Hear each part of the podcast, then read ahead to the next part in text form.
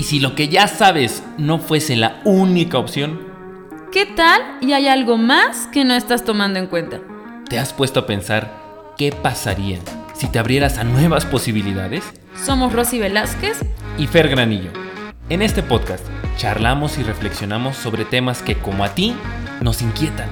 Para compartirte nuevas propuestas y te quedes con lo que a ti te funcione.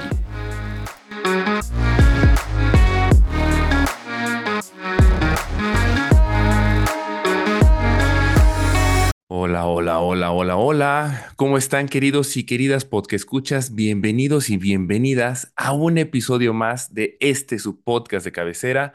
No lo había pensado ya, episodio número 81.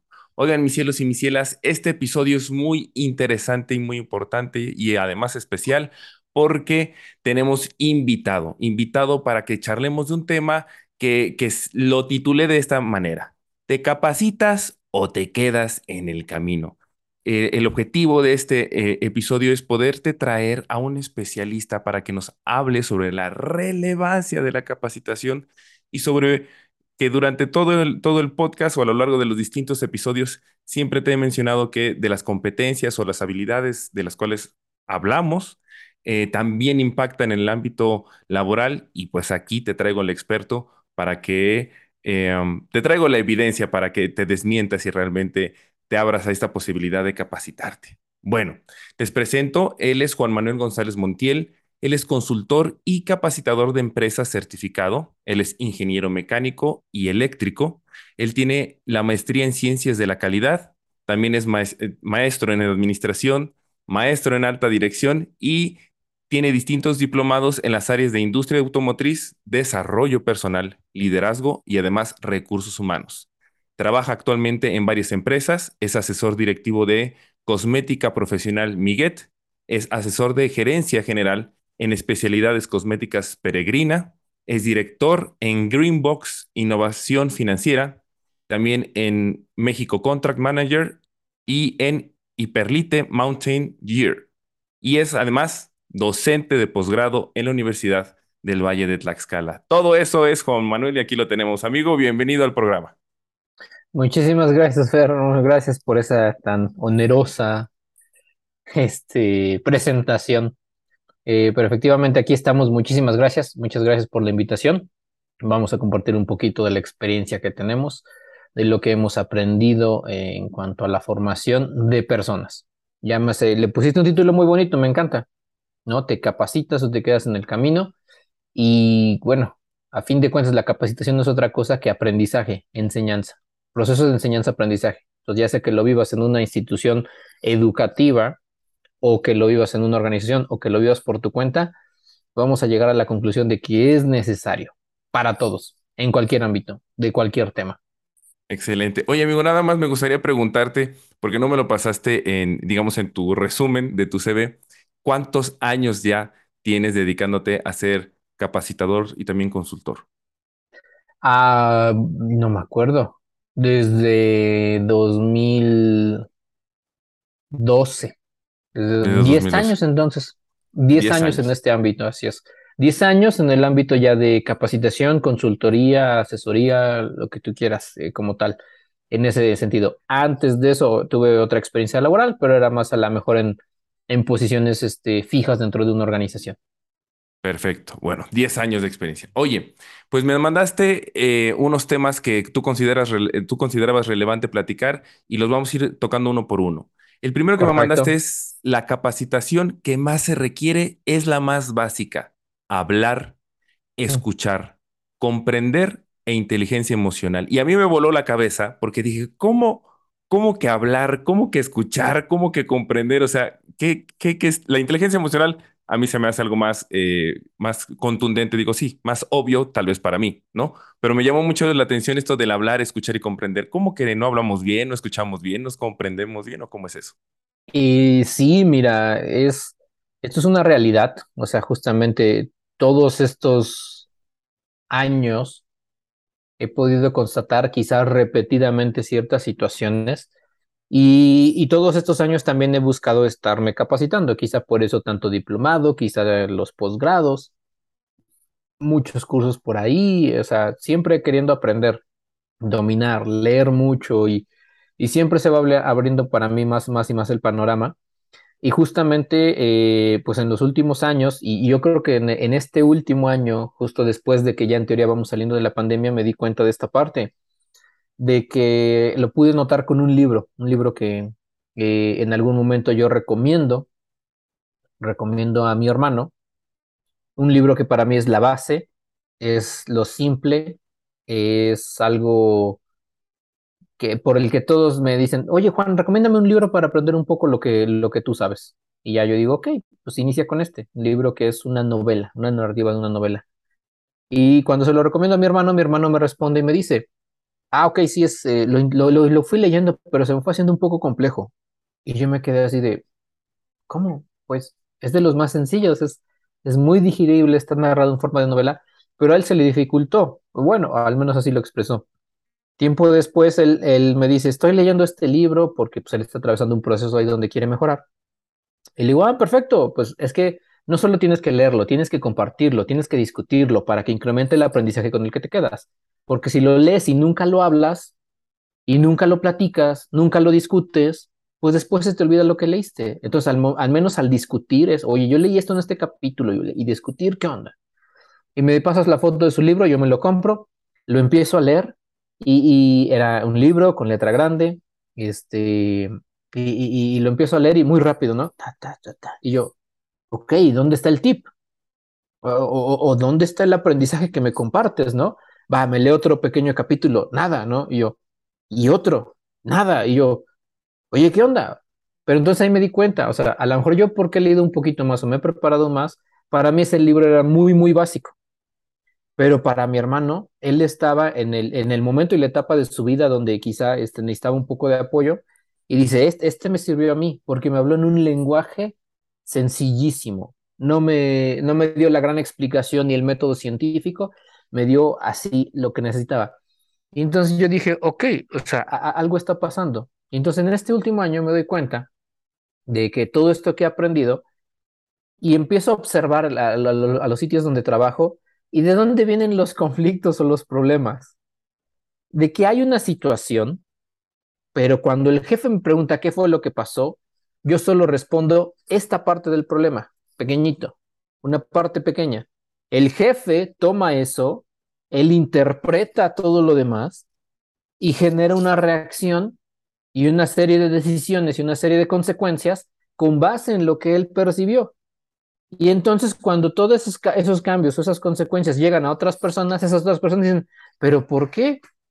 Pues si esto ya está hecho, ¿sabe? No sé si me explico, o sea, resulta entonces que por no saber, yo así lo digo, hablar, por no saber explicar, por no dar información completa, por la otra persona no saber escuchar, y hablo de esta escucha donde va más allá nada más de oír, sino esta escucha donde indagar el de, ¿cómo que no vamos a tener trabajo? ¿Por qué razón? Hacer preguntas, obtener más información, llegar al fondo, a la raíz. Y entonces decir, entonces el problema no es que no tengamos trabajo, el problema es que no lo tenemos preparado con suficiente rapidez. Son dos situaciones completamente distintas. Una es no tenemos trabajo, hay que conseguirlo. La otra es hay que hacer más ágil nuestro proceso. Pero como no sabemos hablar, o, es lo que noto, que las personas dicen una cosa y es no, a ver, y entro yo a explicar. Y mucha de la comunicación que estamos manejando en la actualidad, tú lo has de haber vivido, es mensaje de texto, correo electrónico. Entonces, todavía más, si no ponemos comas, puntos, signos de puntuación adecuados, te gana a veces el autocorrector. Si no revisamos el mensaje que mandamos, eh, por eso estas discrepancias de comunicación. Cada vez es más frecuente para mí encontrar cuando veo algunos compañeros de trabajo, cuando estoy en sitio, en, los sitios donde trabajo, que a veces llega un mensaje de alguien y, lo ven como dos personas y, y, y fíjate, lo, fíjate lo curioso, fíjate el caso curioso dos personas enfrente de mí lo ven, no entienden si es para ellos o no. Lo envió otra persona, lo envió un externo, no yo. Y voltean y me dicen, oye Juan, es que, ¿qué quiere decir? Y yo, no lo sé, ¿qué se te ocurre que podríamos hacer? Pregúntale. Entonces, inclusive las personas están llegando a así, es que no, no le entiendo. Y no es un jefe, no es un superior, es un par. Es, pero no, no le entiendo. Pues si no le entiendes, pregúntale. Hola Fer, oye, no comprendí. O a lo mejor trato de interpretar tanto, trato de inferir. ¿Te refieres a esto? Esta es la respuesta. ¿Te refieres a lo otro? Esta sería la respuesta. Si no es ninguno de estos dos, eh, discúlpame, no entendí, ¿me puedes explicar? O nos llamamos por teléfono y me, y me explicas. Entonces, eso no es lo que no estamos haciendo. Ni siquiera eso estamos haciendo. y luego, ahorita te di el ejemplo completito. Quiero resaltar un poquito de esto. Y tú lo, tú lo verás y, el que nos escuche se va a identificar. Cuando tenemos estos famosos grupos de trabajo, sucede eso, que mandan un, un mensaje que, que no, no, entiende muy claro. Y se atreve el primer valiente a, a preguntar, ¿cómo? Y entonces el que envió el mensaje interpreta, pues ya les dije, y vuelve a poner casi casi el mismo mensaje. Y entonces la siguiente, la, la misma persona responde, sí, pero no entiendo. Y entonces el otro pregunta, ¿qué es lo que no entiendes? Entonces te das cuenta, por eso es que yo digo, lo, la, la, capacitación más básica que necesitamos es esa básica de cómo escribir. Bueno, no cómo escribir, sino da información completa. No entiendo tu mensaje, esto que dices acá, esta palabra está correcta, pero yo, yo me acuerdo que he conversado algo contigo sobre eso y te digo, ¿te refieres a esto? Es decir, doy información un poco más completa. Tengo que hacer mi, mi, mi mensaje más enriquecido. Pero no, nos encanta el no. ¿Cómo? No entiendo. ¿Quién lo envió? No sé qué. Y esto en, en, un mensaje o grupo de WhatsApp, pues no se ve tan mal. Pero cuando son correos electrónicos, tienes cadenas de 15 correos electrónicos de personas copiando a todas las demás personas preguntando, sí, ¿cómo? No entendí, bla, bla, bla, bla. Entonces, híjole, se vuelve complicado. Entonces, por eso digo que necesitamos aprender desde lo básico, cómo hacer una petición, cómo hacer una oferta, cómo hacer una promesa, cómo saber preguntar. Este, si bien no voy a tener comunicación directa por teléfono frente a frente, entonces hacer una pregunta para que la otra persona redacte y me enriquezca con información y entonces sepa yo cómo actuar. Por eso es que necesitamos este, comunicación de, de, digo, comunicación, capacitación de la básica, ¿Sale? De la, de la básica. Oye, y de todo lo que tú me compartes, yo, yo, yo escucho, y ayúdame a validar mi escucha, que entonces eh, un, un, un punto muy importante, crítico, es la interpretación.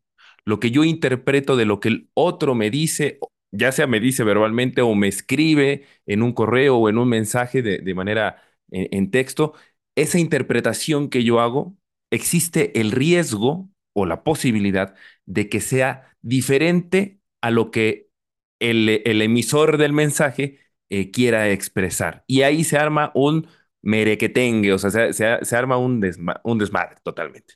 Es, es, correcto. Y tú dime, tú, tú sabes si hasta utilizas la, la jerga que, de los que ya estudiamos por este lado, ¿no? Déjame validar mi escucha. Este, pero tú dime, si tú haces una interpretación y sabes que la estás haciendo y la quieres validar, ¿qué es lo que harías? Por, por, para mí, lo lógico Ajá. es pregunto. Tengo que hacer Pregunto. más preguntas. Exactamente. Entonces es, Fernando, si te entendí bien, necesitas esto, esto, esto y esto y esto. Y ya es una pregunta cerrada para que facilitarle al otro, a la otra persona que está del otro lado, hablando de que estamos escribiéndonos, o inclusive en una llamada, inclusive de frente, facilitarle y me diga, sí, va, perfecto, listo no tengo otro, otra situación. Entonces, eso es lo que está, lo que está faltando en, en las organizaciones. Por eso yo le pongo igual el comprender, porque muchas veces la, eh, das una instrucción o haces un comunicado o, pides algo y la gente no comprende. Pero la gente, entonces yo empecé a, tratar de averiguar por qué la gente no me pregunta si es que tiene dudas. Es que están acostumbrados a trabajar así. Desafortunadamente eso es lo que me vi. O sea, venimos de años, de años de no sé si buenas, malas prácticas, un crecimiento en general del país de, cierto estilo, donde la gente es, no, es que yo pensé, yo interpreté, y está bien, sin embargo deberíamos de validar. Entonces es, ¿por qué no preguntas? Eh, en alguna ocasión, alguna persona en un curso, cuando hablábamos de cómo comunicar órdenes, cómo transmitir indicaciones o dar instrucciones, yo les decía, una recomendación que yo hago es, ya te expliqué algo, Fernando, ya te, te queda claro y tú ves que las personas dicen, sí. Pero no tienes que ser experto en lenguaje corporal para decir, no es cierto, no me has entendido. Me estás Entonces, yo les-. Yo les, yo les digo, ok, perfecto, explícame lo que te acabo de pedir. Y notas cuando la persona nada más repite en automático por su memoria lo que le dijiste y dices, no, explícamelo con tus palabras. Y alguna vez una persona me decía, oye, pero eso no es agresivo, eso no se interpreta como que estás tratando de tonto a la otra persona. Le digo, no, es simplemente estoy validando que lo que yo te dije fue entendido. Y si no me entendiste, no recae en ti, recae en mí. Yo debo de decir, ok, va, va de nuevo, a ver, ¿qué hacemos? Ah, pues voy a agarrar una hoja y me voy a apoyar. O mira, te voy a mostrar este archivo y te voy a explicar. Pero porque a fin de cuentas lo que yo necesito al transmitirte una instrucción, una indicación, es que esa indicación se haga y si se hace y se genera el resultado, yo como jefe superior, subordinado o lo que tú quieras en el puesto del organigrama, voy a estar más tranquilo porque esa función que te corresponde a ti la vas a hacer. Entonces yo les dije eso, es válido, das una instrucción, explícamela. Y continuamente lo hago. Ah, ya quedó muy claro, sí, perfecto, explíquenme qué es lo que van a hacer cuando tengo los equipos de trabajo. Explíquenme qué es lo que van a hacer. Y empieza uno, ah, tal, tal, tal. Y yo, eso no fue lo que dije. Ahí, ¿qué fue lo que quise decir, fulanito? Y entre ellos es, no, pues esto, no el otro. Y ya, como que cuando ellos van hablando y articulando es, ya, perfecto. Y se transmite efectivamente el mensaje. Y lo mismo al revés. Yo recibo una indicación, me queda un poco de duda, algo de ambigüedad. Y ahí es una combinación de interpretar y además ser proactivo. ¿A qué me refiero con eso? Es, ok, no entendí bien, eh, o a lo mejor lo que entendí es, lo, como te decía el ejemplo, Fernando, entiendo que necesitas esto, esto, esto y esto, y si eso es lo que necesitas y ya tengo la respuesta, es, ahí está la proactividad. De una vez te pongo la respuesta, porque si eso es lo que tú estás buscando, listo, ya quedó en un mensaje. Muy simple. Y no esperar, Fernando, entiendo que te refieres a esto, que no sé qué, y Fernando me dice, sí. Y yo te respondo, ah, bueno, la respuesta es esta. O sea, si ya había inferido o lo que yo había entendido era eso, te pongo la respuesta. Si eso no es lo que tú buscas, la respuesta no te va a afectar.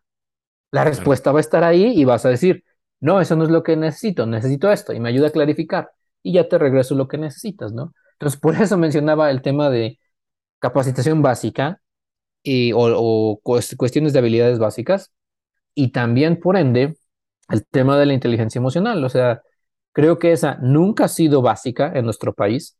Creo que es un tema que viene, pues, reciente, aunque ya tiene muchísimos años desde que... Sí, desde la eh, década de los noventas, o sea. Si mal no recuerdo, creo que por ahí de los ochentas. No lo sé, no quiero mentir, pero yo sé que quien la hizo famosa fue Daniel Goleman, pero Goleman. ni siquiera él la propuso.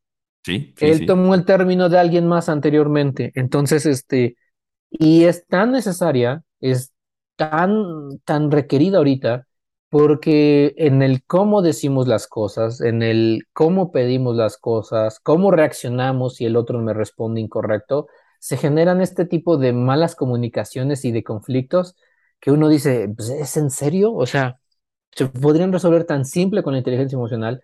Y el segundo punto de, perdón, Oye, el amigo, primer pero punto, a- a- antes de que, de que continuemos, esta, me gustaría hacerte una pregunta. Fíjate que yo sí me he encontrado eh, con, con gente bastante reacia, o sea, que resiste esta parte de la inteligencia emocional. O sea, eh, y todo el tema de las emociones en general, eh, lo resiste, dice prácticamente más o menos eh, palabras como de son tonterías, son, son, son, son estupideces, son sandeces y, y no, no sirven de nada. Esto de la gestión emocional, por favor, o sea, pero casi, casi como exigiéndole a los demás decir, pues que eres débil, que, que, que, que, que, que no puedes y, e inclusive ya este, he escuchado de, de algunas personas, es que las nuevas generaciones son muy delicaditas, ¿no? Y este, como que fuchi caca con ellos. Eh, ¿qué tú les podrías decir a este tipo de personas eh, reacias, pues, para, para, como argumento para decirles, pues, aunque te choque, aunque te cague, tienes que meterte en este tema sí o sí, y más aún si eres líder. O sea, tienes que meterte, o sea, yo creo que la reflexión estaría en el de, ¿te duele el estómago de vez en cuando? ¿Te hacen pasar corajes enormes la gente que, que con la que trabajas? ¿Tienes gastritis, no? Este, haces un, coraje y te descubres un día llegando a casa y, diciéndole a tu esposa o a tu pareja, ¿no? Este, eh, como desquitándote o teniendo un mal día con eso, creo que el 95% de las personas no van a decir, ah, sí, necesitas inteligencia emocional, no por los otros, por ti. O sea, tú porque eres el primero, o sea, hay tantas situaciones que suceden en el trabajo que inclusive aunque no, bueno, que inclusive aunque no tenga que ver con personas, este, la gente normalmente, y es, es normal que las arrastres por, a la casa, porque eres un ser humano. En cambio, si, si tú conoces, es lo que te iba a decir, el segundo paso de la inteligencia emocional, bueno, no el segundo paso, sino que Daniel Goleman la presenta como en cuatro etapas. Antes la presentaba en cinco, ahora en, el último, en los últimos libros la presenta en cuatro. El primero es el autoconocimiento y el segundo es la autogestión. Entonces, justamente ese auto, el primer autoconocimiento, ¿cómo soy? ¿Cómo, ¿Cómo reacciono cuando me molesto? ¿Qué me hace enojar? E inclusive en la parte del autoconocimiento, que es lo que te iba a mencionar, es cómo es mi expresión corporal, que ya tiene que ver en cómo controlar eso en la autogestión, ¿Cómo es mi expresión corporal cuando alguien viene a decirme algo? Y entonces, o sea, es común, muy común. Ayer tuve una plática con una persona en Ciudad de Puebla, hoy tuve otra plática aquí en Tlaxcala con otra persona que tiene que ver con eso. Me empiezan a explicar una situación del trabajo y una diferencia que tienen por ahí con un colaborador. Y cuando me están narrando a mí lo que sucedió, notas cómo su cuerpo es, bueno, y yo, son jefes los dos, las dos son mujeres. Y me dicen las dos, los, les estoy diciendo esto, bla, bla, y claro, ante mí quieren darme como la idea de que yo, yo estoy bien, pero en su corporalidad, si es que esto queda grabado en video y lo, y lo pueden ver, la expresión es el de que, y entonces cuando me dijo eso yo le respondí, ah, entonces también en esto te estás eh, haciéndolo mal. O sea, en esto sí es nuestra culpa. Y así con ademanes de este tipo.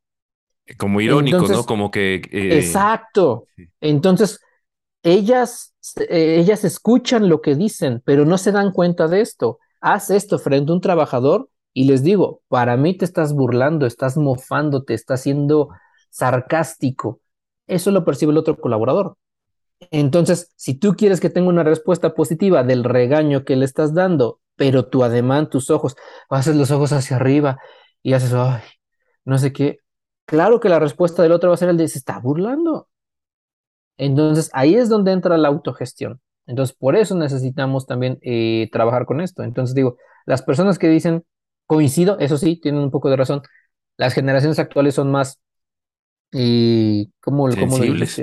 Más, más sensibles. le dicen como que más, pues sí, sensibles es la, es la... Con menos, con menos este, la mejor este, resistencia a la frustración, tolerancia a la frustración, con menos resistencia a, un, a una llamada de atención, porque viene de generaciones distintas, eso también hay que entenderlo. Sin embargo, efectivamente, están siendo más eh, propensos a reaccionar impulsivamente ante alguien que, nos, que les habla mal o enérgicamente, sin comprender que somos generaciones distintas. Dime. Y en esto de, de, que sí, una generación más, eh, voy a poner, voy a utilizar estos términos, más antigua, más vieja, critique a una, a una generación más joven, eh, no hasta, no, eh, y te voy, a, te voy a pedir como tu punto de vista. ¿No crees que también es responsabilidad eh, de la generación más vieja el hecho de que la generación más joven sea más sensible? Porque al fin y al cabo, quien crió a la generación más joven, pues fue la generación más vieja. O sea, yo soy consecuencia de mis generaciones pasadas. Y, es correcto. ¿Tú qué opinas? Sí, es correcto. Y de hecho puedes encontrar muchos videos en internet que explican esto. Eh, si mal no lo recuerdo, también hay un par de libros por ahí, este, no los tengo a la mente, que, que, mencionan esto. Eh, nuestros padres, quizá los que estamos en un rango de 30 a 35, quizá 40 años, eh, nuestros padres fueron criados bajo unos métodos de crianza un poquito más fuertes, ¿no? pegar, este, pegar inclusive en la escuela, sanciones muy fuertes, algo por el estilo. Y los padres que estamos en este rango de edad, o, quizá un poquito mayor, no me acuerdo bien los rangos de edades, fuimos o somos la generación que intenta cambiar las cosas y dice, no quiero, no quiero un trauma para mi hijo. Pero entonces cayeron en, o creo que no, creo que esos fueron los anteriores, no me acuerdo, pero el chiste que se invirtió la situación. Y entonces en vez de, de dar disciplina, de corregir a un niño, fuimos permisivos, nos fuimos al extremo. Y entonces vinieron estas generaciones donde eh, todos se los dimos, eh, no los enseñamos a enfrentar o a tolerar este, la frustración o algo por el estilo. Y así ya me acordé, perdón. Y entonces nosotros somos la, la, la generación, los que estamos a lo mejor, si mal no lo recuerdo, de 38 años hacia abajo, que empiezan a ser padres o son padres, son las generaciones que si bien estudian y se capacitan, quieren hacer las cosas distintas. Y entonces empiezan a la mejor a educar a estas nuevas generaciones, no bajo un enfoque autoritario, tampoco uno permisivo, sino uno en el medio, un enfoque asertivo o con esto de la disciplina positiva, que no hay que regañar, hay que redireccionar, sí hay que brindar disciplina, hay que ser firme, pero hacerlo con amor. Y entonces empieza a, a ver que hay algo distinto. Pero la realidad y lo que tenemos que entender todos es que de aquí para atrás y lo que tengamos es, lo que hay. Entonces, si las generaciones adultas son, eh, o mayores, digámoslo así, son chapadas a la antigua y son los que gritan, alzan la voz y creen que con el látigo se va a hacer las cosas bien, yo debo de ser el inteligente, el preparado y comprender eso y trabajar así con esa generación adulta. Y si la generación joven es la que no puedes decirle o hablarle fuerte porque se espanta, yo debo de entender y comprender de dónde viene eso y adaptar mi estilo de liderazgo para con ellos. Y a través, lo que yo siempre he dicho, a través de resultados, mostrarle a los viejos el de tu método no funciona, mira, yo lo hice así, estos son los resultados. ¿Son los resultados que querías? Sí, perfecto. Ahí están los resultados. Y a las generaciones jóvenes también, mostrarles, a veces se necesita un poco de presión, a veces se necesita un poco de empuje. ¿Por qué razón? Y esto es muy cierto, y en todos los empleos donde he estado se los he podido demostrar. Desafortunadamente, como venimos de estas historias antiguas de trabajo, eh, les he mostrado que siempre que me han dicho el no es posible, lo único que yo he hecho para lograr un resultado extraordinario es no aceptarles el no. No sé si me explico. Llego y, a ver, aquí está la meta y esto nos dicen, esto nos está diciendo el cliente, esto nos está pidiendo, tenemos que lograr aquello. Y empiezas a ver las caras de preocupación así de, no, y como que, y las negativas. Y pues tú que ya sabes leer un poco eso, ¿qué es lo que sucede? No, no es pues, no, no vamos a dar. nada más tanto. Ah, bueno, pues, y ahí cambia el estilo de liderazgo. Y cuando enfrentas esa resistencia, está bien y es válido irte a un estilo autoritario. No debes de mantenerlo todo el tiempo. Entonces, cambias el estilo autoritario es, no importa, díganme cómo si lo hacemos, empecemos a hacer y empiezas a aplicar estrategias, empiezas a empujar con mano dura y todas las veces eh, que, ha pasado esto, al final reflexiono con mis equipos de trabajo y les digo, ¿y qué fue lo único que hice yo? Lo único que hice yo, porque yo no metí las manos directamente, ustedes son los que trabajan, ustedes son los que operan. Lo único que hice yo fue no dejarles decir que no se podía fue yo ponerme, como dicen por ahí, montarme en mi macho y decirles, no, lo sacas. Dime cómo, haz lo posible. Yo te ayudo con esto, pensando, ¿y qué pasa si esto? ¿Y qué pasa si lo otro? Haciendo preguntas.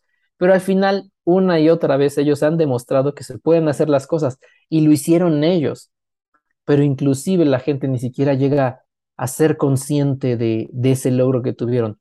Por eso regreso y les digo, el primer paso de la inteligencia emocional, autoconocimiento empieza a conocerte, empieza a comprenderte, empieza a darte cuenta cuando logras algo extraordinario, que voltees hacia atrás y digas, sí lo hice. Entonces, ahora que me están poniendo un reto similar, yo digo que se puede. Y no en automático la respuesta que trae encargada por automático, por default, de no, no se puede. No, es bien complicado. No, no, no, no, no. Y siempre es la negativa, la negativa. Entonces, eh, te digo, imagínate, desde desde ahí viene esta parte de que las personas pueden tener un mejor desempeño, pero no son conscientes de ello y lo, lo que yo hago es simplemente no dejarlos que me digan que no. O sea, como decirles, a ver, eh, que ya, ya escucho tu queja, ya veo, ya veo tu lado de resignación. Veámoslos desde la ambición, mi amor. No vamos a ponernos las pilas. Te invito, yo escucho esa como hasta cierto punto sí una invitación. Y de lo que yo escuché que, que, tú, me, que tú me comentabas, yo observo esta de también colaboras. O sea, no nada más decirle tú lo logras porque lo logras y a mí me vale más. No, no, no. Empiezas también a colaborar con ellos eh, desde, desde, desde, el ser líder, decir, a ver, vamos a ver cómo sí. Yo te ayudo con preguntas, yo te apoyo con esto, pero al fin y al cabo, el objetivo, eh, y me gusta mucho que hables sobre resultados, es logremos el resultado. Porque para mí, Ujú, y, y- y quizás coincidas conmigo, es, eh, si está el resultado, calla cualquier boca. O sea, un resultado, calla cualquier boca. No, es que yo no creo, es que, pero si está, calla cualquier boca. Dices, "Ah, no me importa tus, tus, tus, tus, tus- de rep- no es tanto que no me importe, ¿no? Pero es como de, está bien que tú decías que no se podía y que tenía que ser por acá, pero dado que ya tenemos el resultado, no tienes más que otra más que aceptar, más que decir, wow, hay otra manera, hay otra forma, tal vez distinta de hacer las cosas, y pues está el resultado. Y me callo, porque lo logramos o lo lograron. E- Es correcto, entonces decía yo y recordé este punto hacia dónde íbamos. A las generaciones jóvenes mostrarles el de lo que te decía, a las generaciones jóvenes mostrarles, mira, todas las veces que me has dicho, ay, es muy fuerte, ay, es muy agresivo, ay, no sé qué, tú mismo has demostrado que puedes hacer este, este desempeño. Entonces, lo único que quiero decirte es que algunas veces la presión es ligeramente necesaria, algunas veces, no todo el tiempo. Todo el tiempo cansa, todo el tiempo es muy frustrante, pero en ciertas situaciones sí ayuda. Y, justamente lo que dices de los resultados, o sea, yo, yo he tenido a lo mejor mi estilo, mi forma de ser con algunos jefes o, o sí, mis jefes, porque a fin de cuentas trabajo para empresas que tengo mis jefes, eh, en algún momento ha sido el de confrontarlos y, yo sí, pues a lo mejor así es mi estilo y, y confronto. Y como dices, es el, el resultado es este. Y cuando me empiezan a, a cuestionar o a decir, no, no, pero yo lo pedí así, etcétera, me ha pasado con ahorita justamente algunos, algunos jefes de generaciones anteriores y de, de otras zonas, llamémosles. Y entonces yo confronto y es el de que, ¿cuál- ¿qué es lo que querías? ¿Qué es, qué es lo que esperabas que se lograra? Que se fuera este embarque, sí. ¿Se fue? Sí. Sí, pero no sé qué. ¿Se fue? Sí o no. Entonces, ¿por qué no? me dejas a mí trabajar con la gente, que yo tengo contacto casi todo el tiempo con ellos, te doy el resultado y estamos bien los dos, ¿no? O sea, es, es una fiesta en paz. Entonces, sí me ha tocado confrontar en algunas ocasiones a jefes el de que, bla, bla, bla, oye, pero no sé qué, este, ¿por qué la gente se fue? ¿Para qué la dejamos aquí? No, no, no, podían hacer más. No hay trabajo. ¿Qué resultado es el que quieres? Producción, clientes, ventas, etcétera. ¿El resultado lo lograron ellos? Sí, lo lograron ya está bien, vamos a mejorar, ¿no? Entonces, siempre igual, igual hay que hablar con resultados. Y eso igual para todas las generaciones. Creo que ese sería el tema de otra, de otra conversación, porque justamente algunas personas, es muy común, uno de los temas que platiqué ayer también con, con una persona ayer fue este, eh, ha- hay personas que te dicen, oye, es que ya se fue fulanito por la pandemia y por todos estos años que el trabajo ha disminuido, ahora yo estoy haciendo el trabajo de dos personas y entonces, este, págame más. O sea, denme un aumento, porque antes éramos dos y ahora soy uno. Y, y está bien su argumento, pero empiezas a preguntarte, ok, sí, ¿cuántos clientes atendíamos antes de pandemia? 35 al día. ¿Cuántos atendemos hoy? 8. Antes atendías 17, ahora tienes 8, porque no, no, no es que antes hubiera dos personas, antes se necesitaban dos personas, hoy se necesita una. Tu cantidad de trabajo disminuyó, Luego más, ok, ¿quieres un aumento? Perfecto. Tengo estas quejas, estas cancelaciones que son directamente tu responsabilidad. Entonces ahí es donde entra el tema de resultados. Dame resultados y hablamos de un aumento. Cero cancelaciones. Quejas siempre va a haber, ¿no? Pero disminución de quejas, atención rápida, que no haya olvidos. Y el día que esto sea cero, aún y con los ocho clientes, ah, pues vale, nos sentamos a, a conversar sobre algún aumento, ¿no? Y si empiezan a subir la cantidad de clientes y después regresas a atender los 17 promedio que atendías antes y a lo mejor atiendes 20, 22, por supuesto que va un bono. Pero entonces tenemos que empezar a enfocarnos también en los resultados. Pero digo, eso creo que sería tema de otra conversación. Oye, amigo, y este, coincido que sí sería un tema para otro capítulo entero. Y, y para no desviarnos, nada más para, para cerrar este primer, este primer punto que me compartías de, de la capacitación, enfocarlo en lo más básico.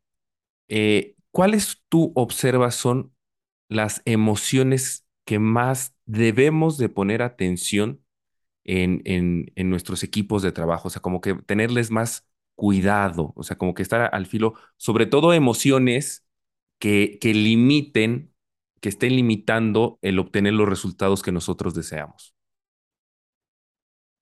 Pues yo creo que las dos eh, emociones, obviamente las positivas no las, no, no tenemos que estar observando si están presentes o no, porque, que bueno, o sea, no me refiero a que no tengas que estar observando, pero si están presentes eso es lo bueno, que la persona esté feliz, ¿no? Las dos emociones que más debemos de cuidar, obviamente, es el enojo y la otra es la melancolía, la tristeza por alguna situación. ¿Por qué razón? El enojo, porque el enojo, y ya, como- insisto otra vez, inteligencia emocional, lo que genera es que libera adrenalina en tu cuerpo, eso inhibe la corteza prefrontal, eh, no razonas, dices cosas sin decir, y entonces imagínate que tienes a trabajadores que están continuamente enojados, a cada ratito se enojan, y entonces no están pensando bien, no están razonando, están tomando decisiones impulsivas, y es muy común en las empresas que eh, eh, algunas de esas decisiones pues en contra del que le hizo enojar. Entonces es, ah, bueno, no le mando el reporte, a ver qué hace, le voy a decir que no pude, no tuve tiempo. Y no se dan cuenta que eso afecta a un todo, que ese todo es la empresa, el proceso grande, ¿no? Entonces, este, el enojo hay que observarlo, además de que hace daño directamente a la salud. Y la otra parte, la, la melancolía, la tristeza, a lo mejor esto sentirse apagado, como le decimos coloquialmente. ¿Por qué razón? Porque una persona que llega con esa emoción, con ese sentimiento al trabajo, tampoco va a rendir bien porque está preocupado por algo porque está en, su mente está en otro lado. A lo mejor no tiene para pagar una colegiatura de su hijo, a lo mejor va a enfrentar alguna cirugía, este, o, algún familiar está enfermo o algo por el estilo, ¿no? Entonces es también estar enfocado en eso. Y no como empresarios, líderes, jefes, directivos, vamos a solucionar la vida de nuestros colaboradores, pero sí vamos a mostrar interés por ello. Entonces es, ah, este, fulanito no pudo venir. Eh, yo siempre hago mucho esto de que una me da permiso, voy a tomar no sé qué, me siento muy mal, voy a ir al doctor. Y yo les digo, ok, perfecto, compárteme, eh, me, me dices cuál es tu diagnóstico. Pero y yo lo hago en un sentido de quiero saber qué tienes, quiero saber si tienes una gripa, quiero saber si tienes solamente un malestar, quiero saber si tienes una infección o qué es lo que tienes, ¿no? Entonces ya me responden. Recientemente también una persona me dice, tengo una faringitis aguda o algo así por el estilo. Y yo, oye, te debieron de haber dado medicamento para eso. A lo mejor yo aquí siendo la de médico, ¿no? Pero este, yo de, ¿te dieron antibiótico? ¿Te dieron antibiótico? Sí. Ah, perfecto. Por favor, tómatelo los días que sean, eh, que te pusieron en la receta. No te lo tomes menos y ya, adelante. Y si no te presentas mañana a trabajar, o sea, no pasa nada, o sea, recupérate. No, no, ya mañana presento. ¿Seguro? Ok, perfecto, está bien. Entonces, es esa, es mostrar esa preocupación. No resolver la vida, pero sí estar al tanto de lo que sucede. De las personas que tienen este, una a- algo atraviesan que las llevan a estar eh, melancólicas, con tristeza o algo por el estilo, porque también eso genera distracción. Y lo notas, una persona está aquí y nada más está así frente a la computadora. En la lela, ¿no? Como le dicen, no, como- a mí me decían, estás en la lela, cuenta, cabrón. Y te das cuenta y dices, ok, ¿qué es lo que pasa? No, no, no, no, nada. ¿Cómo que nada? A ver, vente, ¿qué es lo que pasa? Y a veces igual ese ejercicio de platicar o de desahogarte te ayuda, ¿no? Justamente, eh, una de las personas con las que platiqué ayer, Este, ella está en Puebla, yo no tenía que ir a Puebla, pero me dice, a ver si podemos platicar. Yo podría haberle dicho, o sea, pero, pero es algo que notas, así, ya, ya cuando tienes experiencia lo notas, lo, lo lees. Cuando me dice eso, yo digo, ok, vengo la siguiente semana y hablamos. Dice, ya es que por Zoom, dice, no, no, le dije, yo, yo vengo y hablamos. Por supuesto que eso implicó estar en Tlaxcala y tener que parar lo que estaba haciendo, bueno, ya agendado, parar, moverme, comer en el camino, en el coche llegar, sentarme, completa atención a la persona, hora y media, listo, bueno, ya terminamos, gracias, me tengo que ir porque tengo que llegar a atender otra cuestión y regresar y empezar a atender todos los pendientes, pero es porque eh, tienes que brindarles atención a la persona. Por supuesto que yo hubiera querido ahorrarme, son una hora de ida, una hora de regreso, este, hubiera que eh, Gasolina. ese tiempo, gasolina, el comer en el camino, el pues desafortunadamente tengo que ir a veces respondiendo algunos mensajes o llamadas en el auto, desafortunadamente lo admito, me disculpo, tengo que hacerlo. Claro que me gustaría ahorrármelo, pero no es lo mismo que me hubiera yo conectado, que yo le hubiera dado ese tiempo. Y, y recuerdo, y esta es una recomendación que hago, la última pregunta que le hice ayer a esta persona con la que hablé fue el de, ¿cómo te sientes después de haber hablado conmigo? Y ya eh, te sientes bien y te das cuenta que ya elevaste un poquito a la persona porque dice, ya mejor, es que no tenía bien claro, pero ahora ya veo, bla, bla, bla. Esa es, esa es la labor que deberíamos de tener las personas. Entonces hay que poner atención en esas dos eh, emociones, que son las que nadie quiere, enojo y quizá la melancolía, la tristeza. Excelente. Y, sabes que ahorita escuchándote recuerdo, no sé si lo leí de Goleman o lo leí de, otro autor, eh, decía, las emociones, sí fue de Goleman, las emociones pueden convertir al más inteligente en un idiota, porque el proceso cognitivo se ve totalmente influenciado y tomamos decisiones erráticas. Claro, o sea, te digo, la, más común de esas es la ira, ¿no? La ira libera lo que es adrenalina y la adrenalina, lo dice Daniel Goleman, está ahí e inhibe la corteza prefrontal y por eso cuando estás molesto y, enojado, se te cierra alguien en el coche, el hombre se baja y se va a los golpes. Y es algo absurdo de hacer, o sea, es, a ver, a lo mejor solo fue un malentendido, pero así somos, somos seres impulsivos, dominados por la ira en su momento. Entonces, si en, su momento llega alguien y te gritonea en el trabajo, porque así es su forma de ser, y lo pones entre comillas. Y lo pones entre comillas. Porque eso dicen, es que así soy yo. Yo hablo golpeado. Yo. Mm. Entonces, por eso la importancia de la inteligencia emocional, tanto en el que grita como en el que recibe. Cuando eres inteligente emocionalmente, yo no digo que lo sea. es algo que sigues aprendiendo todo el tiempo. Pero yo ya conozco cómo son las personas y es, ah, me dice yo, ah, ok. Y me deja así unos cinco minutos y después voy y yo mismo digo, a ver, Juan, ¿qué es lo que dices? Si ya sabes cómo es, ¿para qué reaccionas así? Ok, ok, ok. Y ya, lo pasas. Y llego y puedo trabajar enfocadamente y hacer las cosas que necesito hacer. Y como dijeran ahí, no te enganchas. Por eso también es la importancia de la inteligencia emocional, ¿no? Para que cuando me griten o me digan algo haciendo un mal tono, yo no me engancho, yo respondo, respondo con hechos. No significa que sea yo indiferente, no significa que yo, ah, me grita yo así de, ajá, sí, no, eso es responder impulsivamente. Es decir, ok, ok, lo entiendo, tranquilo, te lo mando y lo resolvemos, pero yo estoy tranquilo. Por eso hay la importancia de la inteligencia emocional. Excelente, amigo. Oye, pasemos al punto número dos porque ya eh, fue, este, el primer punto estuvo bastante amplio.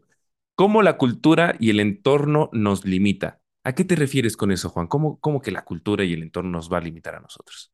Es, es, lo que quizá, bueno, creo que va a ser muy sencillo, es parte de lo que acabo de mencionar, o sea, en estas empresas donde trabajo hay cosas que se creían imposibles, pero no eran imposibles, solo la gente creía que eran imposibles. Entonces es el entorno, la cultura. Te pongo rápidamente otro ejemplo, te digo que por eso me gusta trabajar de consultor, porque eh, obtienes tantos ejemplos y afortunadamente me voy acordando de los fresquitos, porque hay unos que ya pasaron hace muchos años y no me acuerdo. Pero la semana pasada yo llego a una empresa, producción, y, llego y está ahí el socio, y está reunido con el gerente de producción y con la responsable de un área, y están revisando los números. Y yo llego, yo no estoy a tiempo completo, yo, yo voy por horas. Y entonces yo llego y los veo y me asomo y ¿qué, qué pasó? Y me dice el socio, qué bueno que vienes, mira, quiero revisar esto contigo. O sea, de acuerdo a lo que me están diciendo ellos, no vamos a llegar a fin de año. ¿Cómo? O sea, a ver, si yo revisé los números, a ver qué pasó. No, es que quitaron una persona, bla, bla, bla, es que, es que, es que, es que, la esquizofrenia.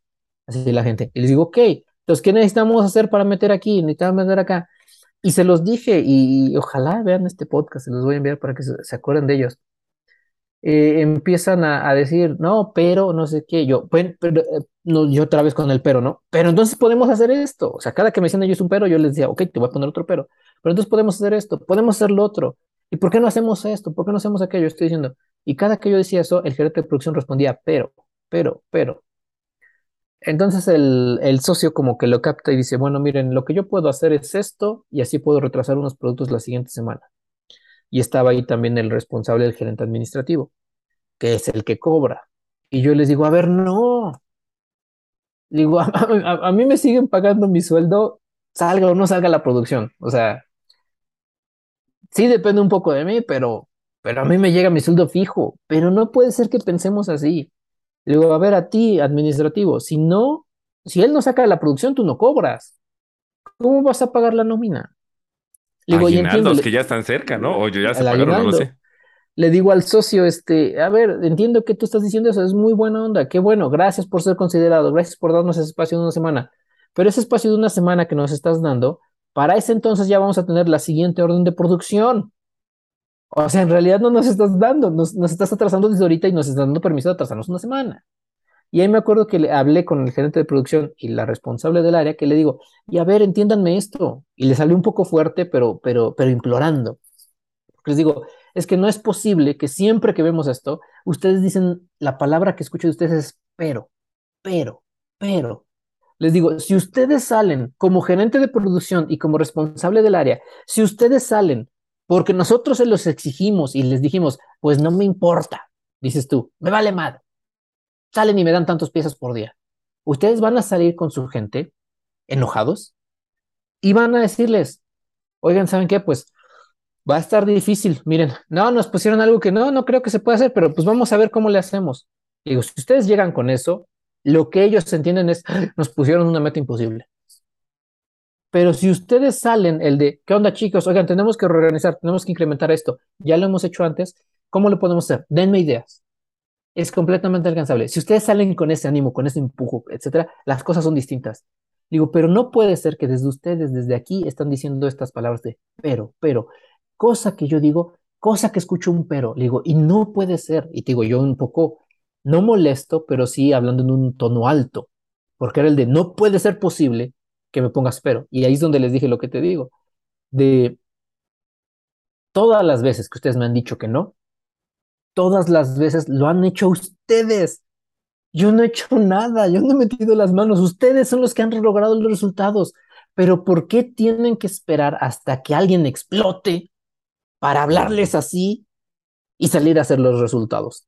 Mm. Y entonces empiezan a decir ellos, no, no, no, bueno, sí, tienes un... no, es que podríamos hacer no sé qué.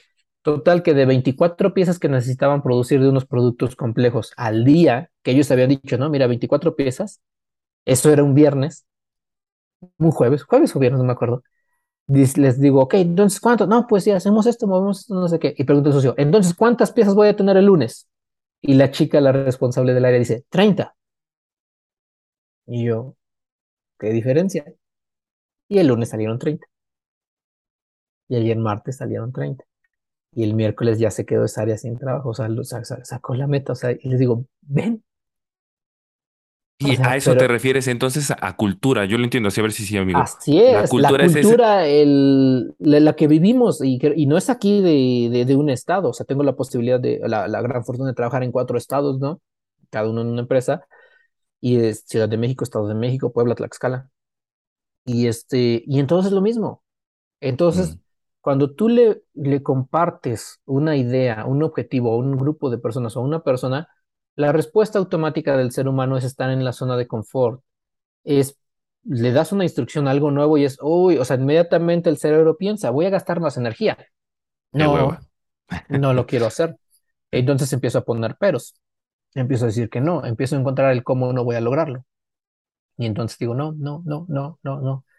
Pero nunca me voy a, enfrentar o a, o es muy difícil que la persona llegue a este grado de conocimiento donde diga, ok, necesito ver cómo hacerlo. Y eso se logra a través del aprendizaje. ¿Cómo vas a aprender a que puedes hacer cosas diferentes? Estudiando. Así se aprenden las cosas. ¿Cómo aprendo yo a desarmar una impresora si no soy técnico? Lo aprendo estudiando. Pero llega un momento en la edad de las personas o de las empresas donde dicen, no, ya no, no, no, no, no, no. O sea, pensamos que la gente ya tiene toda la capacidad y ya, no se va a aprender. Y bueno, se genera una serie de problemas y es de ahí donde viene eh, la necesidad de la capacitación de las personas. La capacitación debería ser constante, pero ya entramos ahí con otros, otros temas, otros ah, cosas que se involucran, que es el tercer punto que te puse.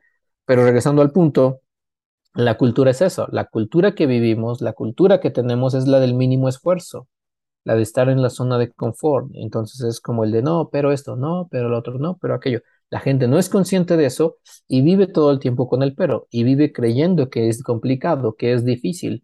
Eh, y cuando logra las cosas, debido a esa cultura, le resulta difícil observar el logro que tuvo y entender que siempre se pueden hacer mejor las cosas.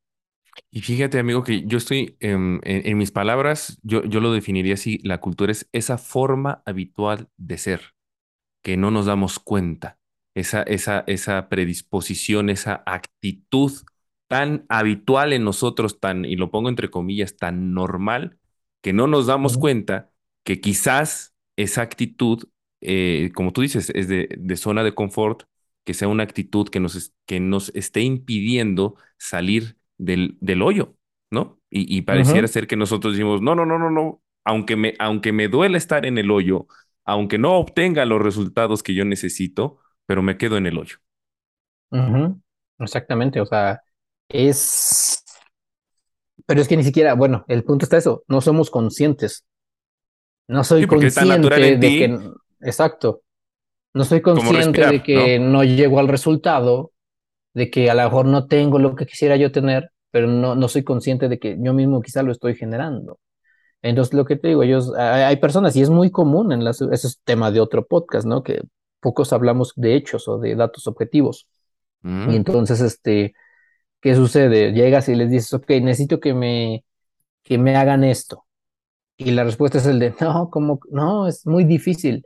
¿Por qué dices que es difícil? Nos va a tomar mucho tiempo. ¿Cuánto es mucho tiempo? No lo sé. Yo sí lo sé.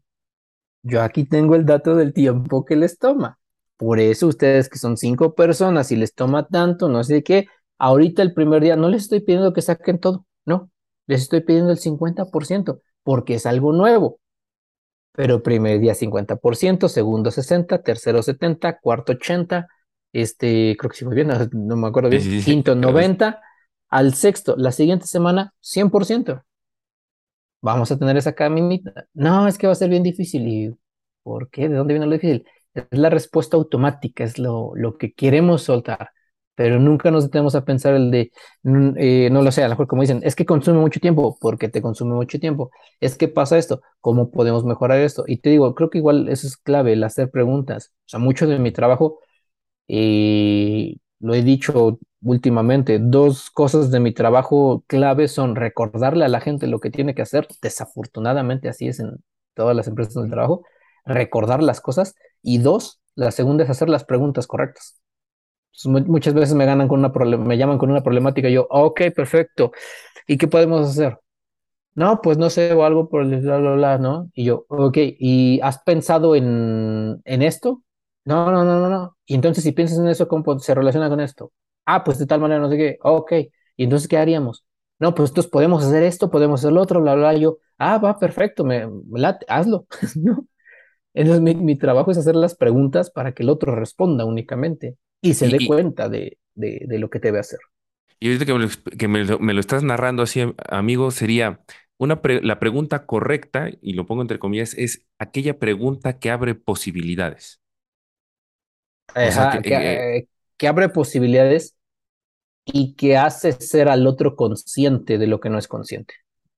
Ok. De, de, darse cuenta de, ah, ok, acabo de recibir una llamada dos minutos antes de comenzar esta conversación y les dije, tengo dos minutos.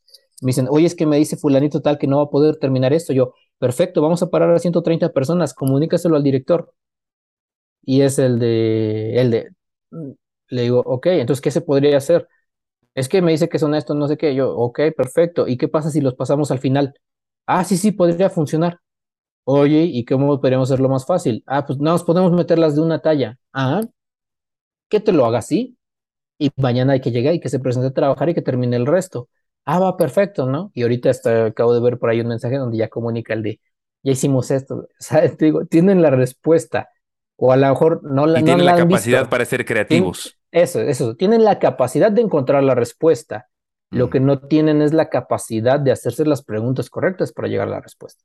Entonces, algunas veces sí soy, mm. cuando tengo tiempo, hago preguntas que, órale, suéltale, preguntas abiertas.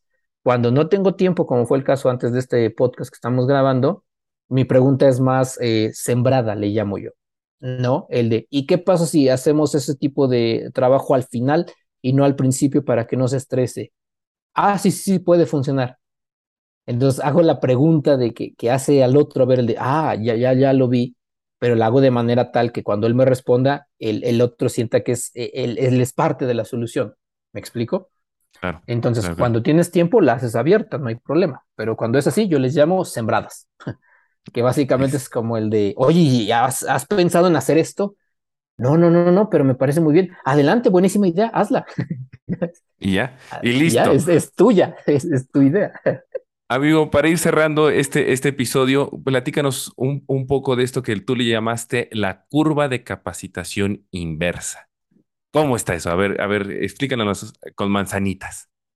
Muy, muy simple. Y, te digo, eh, gracias por invitarme nuevamente. Creo que esto- estos temas dan para más y ojalá cada vez más personas escuchemos esto, escuchemos este tipo de programas, porque es, yo le llamo que es como, eh, vas a ver a un conferenciante muy bueno, un conferencista, sí, más bien conferencista, muy bueno, y te anima, y a los dos días se te olvida, y vuelves a ir a verlo y te anima, y a los dos días se te olvida.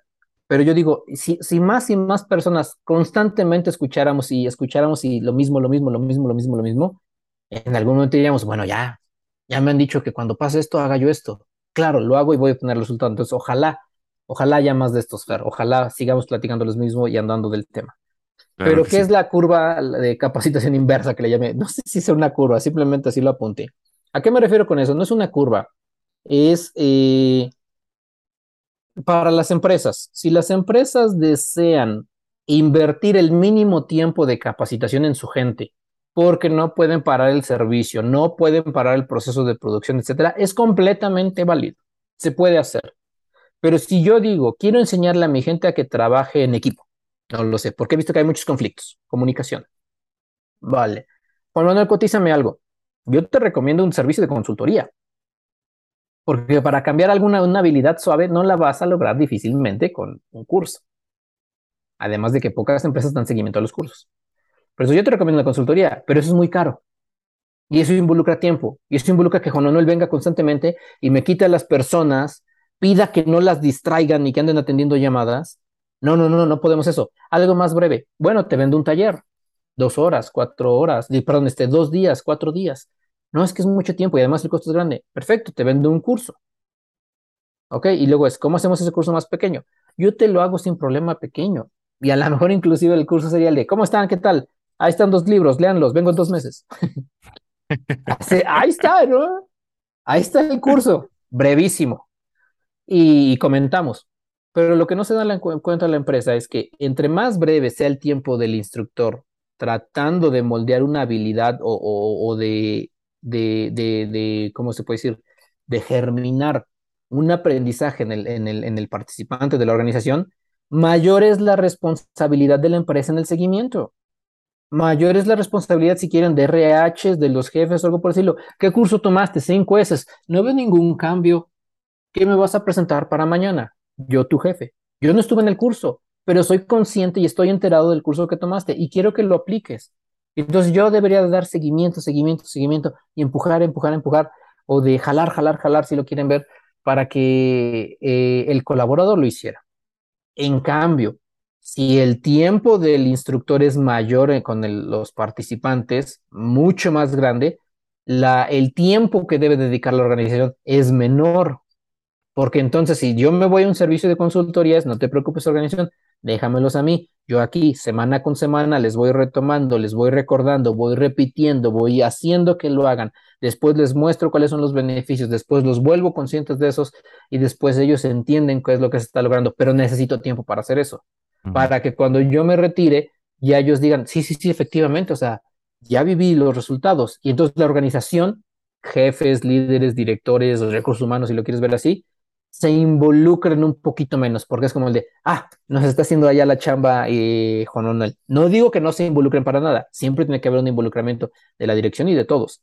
Pero a eso me refiero con esto invertido, yo le llamo como un proceso cruzado. Si le voy a dedicar poco tiempo, la responsabilidad de la empresa es enorme. Si le voy a dar mucho tiempo a la capacitación, me puedo lavar un poquito más las manos como empresa porque están haciendo el trabajo por mí. Eso es a lo que me refiero. Y el detalle está en que en la actualidad, la pandemia y este boom de la capacitación que hubo, fue que muchas personas o empresas dijeron, ah, pues déjame diseño cursos que eran de este tamaño, los hago así, los mando en línea, se los doy a las empresas de capacitación y a lo mejor las, las empresas, perdón, eh, se los doy a las empresas y a lo mejor las empresas dicen el de, pues no le voy a invertir 15 mil pesos en un curso de Juan Manuel, voy a pagar 1.500 en esta plataforma y les voy a asignar los cursos a los, este, a los trabajadores. Y después de eso les voy a pedir, mándame tu constancia, mándame tu constancia. Ya, ya me la enviaron. Listo, mira, están llenos de constancia, todos cumplieron. Pero ¿y el resultado se genera?